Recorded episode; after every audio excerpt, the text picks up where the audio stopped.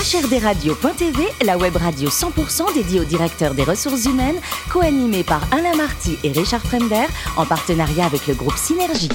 Bonjour à toutes et à tous, bienvenue à bord de HRDRadio.tv. Vous êtes 12 000 directeurs des ressources humaines et dirigeants d'entreprise abonnés à nos podcasts. Et merci d'être toujours plus nombreux à nous écouter. Chaque semaine, vous pouvez réagir sur les réseaux sociaux, sur notre compte Twitter, HRD Radio, du bas TV. À mes côtés, pourquoi animer cette émission Sophie Sanchez, directrice générale du groupe Synergie. Bonjour Sophie. Bonjour Alain. Et Richard Fremder, rédacteur chef adjoint de HRD Radio.tv. Bonjour Richard. Bonjour Alain. Alors si je vous dis euh, Jacques Chaban-Delbas, vous pensez à qui, à quoi? Ah bah je pense à beaucoup de choses, à l'histoire en tout cas, et c'est vrai que ça a changé depuis, et on va savoir ça grâce à notre invité, c'est dire il était au ministère justement sous Jacques Chaban-Delmas. Vous vous rendez compte, c'est pas lui faire offense hein, de dire ça, mais c'est vrai.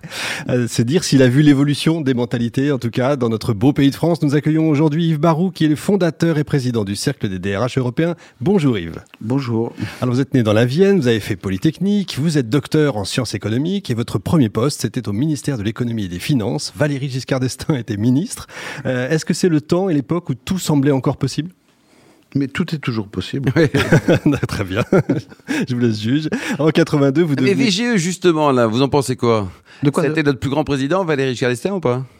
Le plus grand en taille, certainement. En taille, oui. En taille. Ah, il, a fait des il a fait des choses remarquables dont on se souvient. après, chacun, chacun a meurté sa pierre à l'édifice. Et quand vous étiez au ministère de l'économie et des finances à l'époque ah, bah, J'étais tout jeune, moi je le voyais de très loin. Ouais, Et il y avait un moment particulier qui vous a marqué?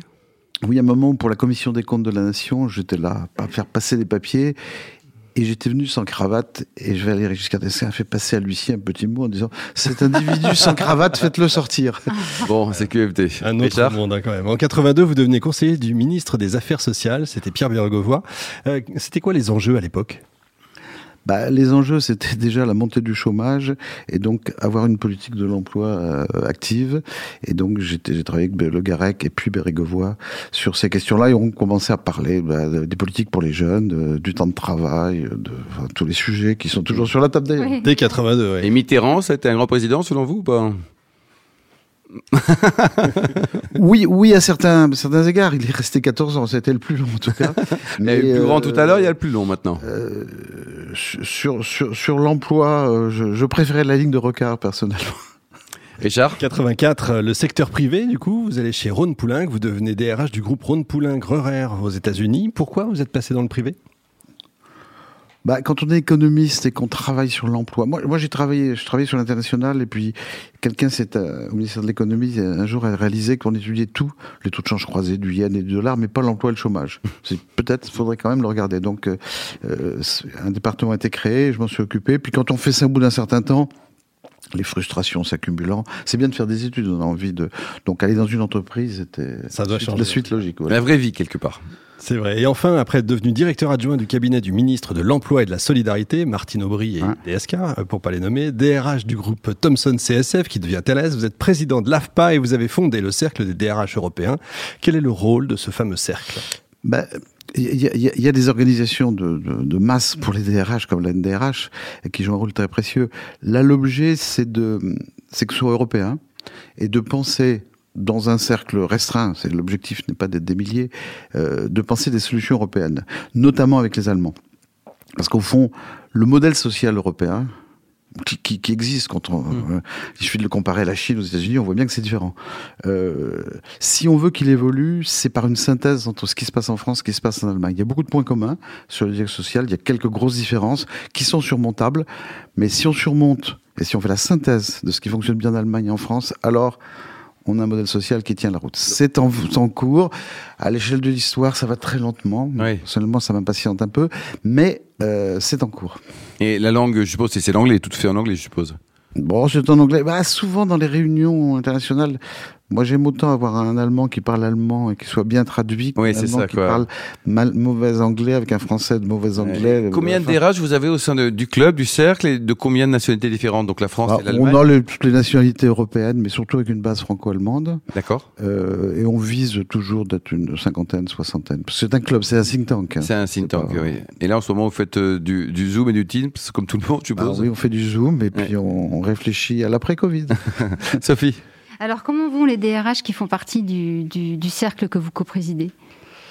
Bah, euh, Dans ce cercle, il y a beaucoup de grandes entreprises qui ne vont pas si mal, à vrai dire. Mmh. C'est plutôt dans les entreprises moyennes où il y a, il y a une souffrance qui va, s'accumuler. Alors après, il y a, toutes les situations sont différentes, tous les business sont différents. Euh, je crois que pour les DRH, l'enjeu, c'est de, pas seulement de s'occuper du court terme, c'est-à-dire des masques, du gel, de la distanciation et des mmh. choses comme ça, mais aussi d'être à la table des grands pour s'occuper de l'après-Covid et de la politique de l'emploi après. Hmm. Parce que le pire serait pour un DRH d'être tellement occupé Pas pour s'occuper du sanitaire que pendant qu'il s'occupe du sanitaire, le directeur financier avec le directeur général s'occupe des choses sérieuses. Hmm. Ça, ce serait grave. Alors justement, que, pensez-vous des mesures d'urgence qui, euh, qui sont prises par euh, des nombreux pays, pour, euh, pas que européens d'ailleurs, pour préserver l'emploi et, favoriser la relance économique?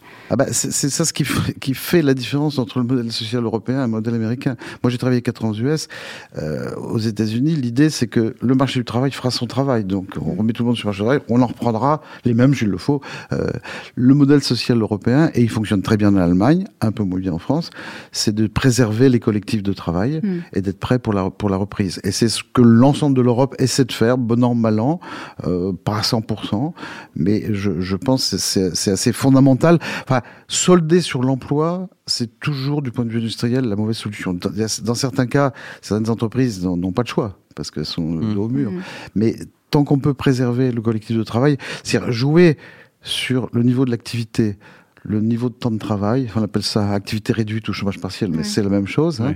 Euh, c'est quand même plus intelligent que de faire un plan de licenciement immédiat pour ensuite voir un plan de départ volontaire. Et sur les 27 pays européens, il y a un modèle pour vous euh, S'il y en a un qui réussit plus que les autres au niveau social et emploi, vous avez un, bah, en oubliant la France et l'Allemagne On peut, on peut se perdre dans, dans, dans tous les pays, mais enfin, si on est français, le gros sujet, c'est de comprendre ce qui se passe en Allemagne et d'essayer de, de, de, rapprocher les points de vue, sachant qu'il y a des vraies différences, mais qu'il y a quand même un socle commun de, bah, notamment sur ce sujet-là, hein, sur le, valoriser le collectif de travail, ce qui n'est pas rien, quoi, mmh. et ce qui change tout pour une politique RH. Mmh. Sophie On parle beaucoup du télétravail avec nos invités euh, des RH ici, qui s'est généralisé, accentué avec, euh, avec la crise pour les entreprises françaises. Est-ce que ça a été aussi le cas euh, en dehors de la France? Ou c'était déjà un sujet qui était beaucoup plus développé en dehors de la France? Je crois pas tellement, ça dépend plus des secteurs que des pays en l'occurrence. Mm. nous, on a pas mal travaillé là-dessus, y compris avec des, des collègues coréens, qui sont, leur point de vue est intéressant, ou californiens. Euh, je crois, que ce qu'il faut dire, mais ça a été dit X fois, hein, c'est que faire du télétravail, c'est un ingrédient utile. Euh, il y a eu une espèce d'un moment de j'allais dire de folie en disant tout à droite. tout télétravail tout télétravail, télétravail. Euh, attention à la dimension collective du travail attention à l'insertion des jeunes. Euh, il y a une étude très intéressante en Californie qui montre que c'est les jeunes qui souffrent le plus du télétravail. Contrairement à l'idée reçue que les jeunes s'adapteront toujours dans le numérique peut-être. Mais du point de vue de l'insertion dans l'entreprise, de l'apprentissage des gestes professionnels, de l'apprentissage des processus, euh, c'est pas vrai du tout. Donc euh, le télétravail à petite dose, oui. Le télétravail en période de crise sanitaire, oui. Le télétravail durable, doit, on doit trouver des équilibres. Hmm. Euh, entre le travail chez le client, le travail euh, avec son, son, équipe de travail et, le travail chez soi. Donc c'est des équilibres à trouver qu'on ne peut pas trop penser en période de crise, hmm. mais qu'il faudra penser après. Oui. Alors l'actualité des, DRH euh, en France, c'est aussi, vous le disiez, euh, de, tenter euh, de préserver le, collectif de travail. Et, en France, on a notamment pour ça les, accords de performance collective. qu'est-ce que vous en pensez et, qu'est-ce qu'il y a comme autre dispositif, notamment, en Allemagne, puisque vous en parliez? Ben, moi, je ne raisonnerais pas en termes de dispositifs. On trouve toujours des solutions. Simplement, soit on part de l'idée qu'il faut solder et prendre l'emploi comme variable d'ajustement et de le faire le plus vite possible pour avoir un payback sur, sur cet investissement mmh. qui est le plan social, euh, soit on se dit non, euh, le, la, valeur de l'entreprise, c'est la valeur des, des, des, équipes qui sont là, et il faut les préserver, sinon on va se retrouver tout nu à la sortie. Quoi. Et c'est franchement une différence assez fondamentale. Mmh. Euh, je crois que beaucoup de, de petites et moyennes entreprises ont ce point de vue ici ou là, on peut en voir d'autres qui sont tentés de, mm. de profiter de la situation pour euh, faire un plan de licenciement. Mais, euh, mais je pense que ce point de vue-là est encore plus net en Allemagne qu'en France. La France s'est toujours trouvé, disons que ce modèle social européen qui, pour moi, est existe déjà, euh, existe et peut-être dans sa pureté plus en Allemagne qu'en France. La France a été un petit peu influencée par, la, par les États-Unis, par ce qui se passe ailleurs, et dans une position un petit peu moyenne. Mm. Il n'y a pas le même système système de maillage des entreprises moyennes et mm. grandes qu'il y a en Allemagne qui fait une solidité très grande. Euh, donc, euh, je, je, crois que ça, c'est important. C'est une responsabilité du management, c'est une responsabilité des chefs d'entreprise, c'est une responsabilité des DRH. Alors évidemment, ça suppose que les DRH tiennent leur position. moi, je, je j'ai envie de rebondir sur quelque chose. Ça a été pas mal la mode depuis, je sais pas combien d'années, peut-être 20 ans, de présenter les DRH comme des business partners. C'est pas le cas? Personnellement, je déteste cette expression. Mm. Bien sûr que le DRH fait partie de l'équipe de direction. Bien sûr qu'il doit comprendre le business. Bien sûr qu'il doit avoir une, euh, apporter des solutions. Mais euh, le DRH, c'est pas sa fonction première. Il n'est pas directeur commercial. Sa fonction première, bah, le directeur commercial, il est la voix des clients. Alors, mm. euh, il parle peut-être de manière moins rude que le client. Le directeur financier, il est la voix des actionnaires, peut-être moins rude que certains actionnaires activistes. Le DRH, il est la voix des gens. Mm. Des hommes et des femmes de l'entreprise. Peut-être de manière moins rude que les syndicats. Mais si cette voix n'est pas portée dans un comité de direction, personne ne la porte.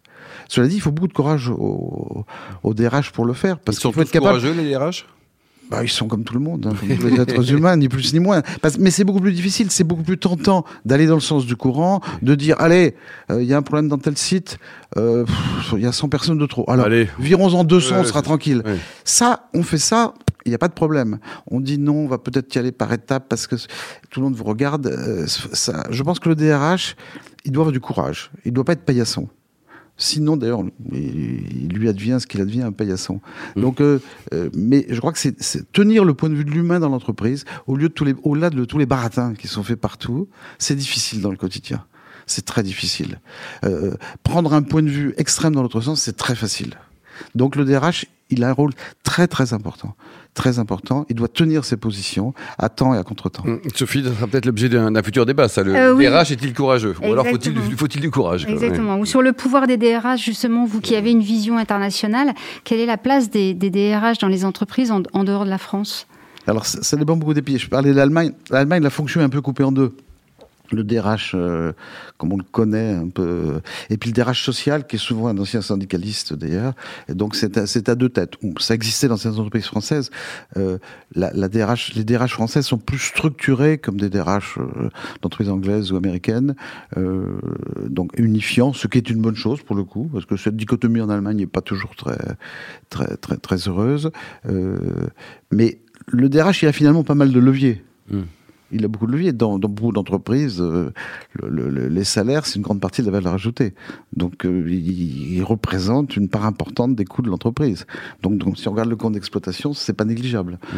Euh, donc, le DRH, il, a beaucoup de leviers par l'embauche, par la formation, par, par, tout ce qui parle par le, le, le, climat social sur lequel il est amené à intervenir, il a des leviers à lui de s'en servir de manière coordonnée courageuse, structurée, avec une vision un peu stratégique. Mmh. Et Yves, euh, votre vision de, des formations RH dispensées en France, on, est à un bon niveau par rapport à d'autres formations dans d'autres pays, en Allemagne par exemple? La, première question, c'est est-ce qu'il y a des formations RH oui. Ah, il Est-ce qu'il y a des formations ça, Ça, ça fera un deuxième débat, tiens. Personnellement, j'ai non mais personnellement, j'ai toujours. Alors c'est aussi mon itinéraire, mais j'ai toujours préféré des gens qui avaient fait autre chose. Mm. du business, de la recherche. c'est votre côté ingénieur, non? Et qui apprenait, parce que la RH, euh, on apprend le droit du travail, oui, mm. français, allemand, oui. Ça c'est bien. Euh, les autres domaines, il euh, y a une, une capacité humaine, mais c'est plus dans l'attitude personnelle. après, il faut des heures de vol parce que se retrouver dans un conflit, ça ne s'apprend pas tellement dans une école. Ça, gérer une situation de conflit, se retrouver en situation de, de conseil. Euh, alors qu'on n'a pas les rênes. Comme moi, j'étais opérationnel une partie de ma vie, c'est plus reposant quand même quand tu es opérationnel. je, je, connais mes clients, je sais qu'il faut faire ça. Le DRH, il dit ne crois-tu pas que euh, on pourrait peut-être essayer, puis il se fait renvoyer dans ses 22. Donc euh, la posture du DRH est plus difficile. Parce qu'il n'a pas, il n'a pas un pied dans tous les pays européens, vous, êtes, Oui, mais ça, ça c'est, une constante. C'est, c'est, Bon, dites-nous sans trahir les secrets de votre vie privée, parce qu'elle vous regarde. Hein. Il paraît que votre voyage de noces en deux chevaux, c'était sympa. Euh, oui, mais ça, il y a très longtemps. Il y a très Vous étiez où, là En France ou... C'était en Algérie. Mais maintenant, ma, ma, vie privée, maintenant, c'est de faire de la photo. Ah bon? Au Sénégal.